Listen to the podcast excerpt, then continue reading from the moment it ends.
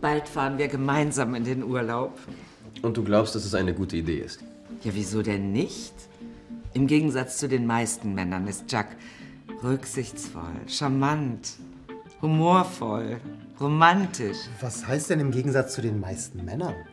Na, viele Männer sind unsensibel und reagieren verständnislos, wenn sie hey, hey, hey. Es tut mir leid, aber Klischees werden hier nicht bedient. Oh, ihr seid aber heute auch sensibel.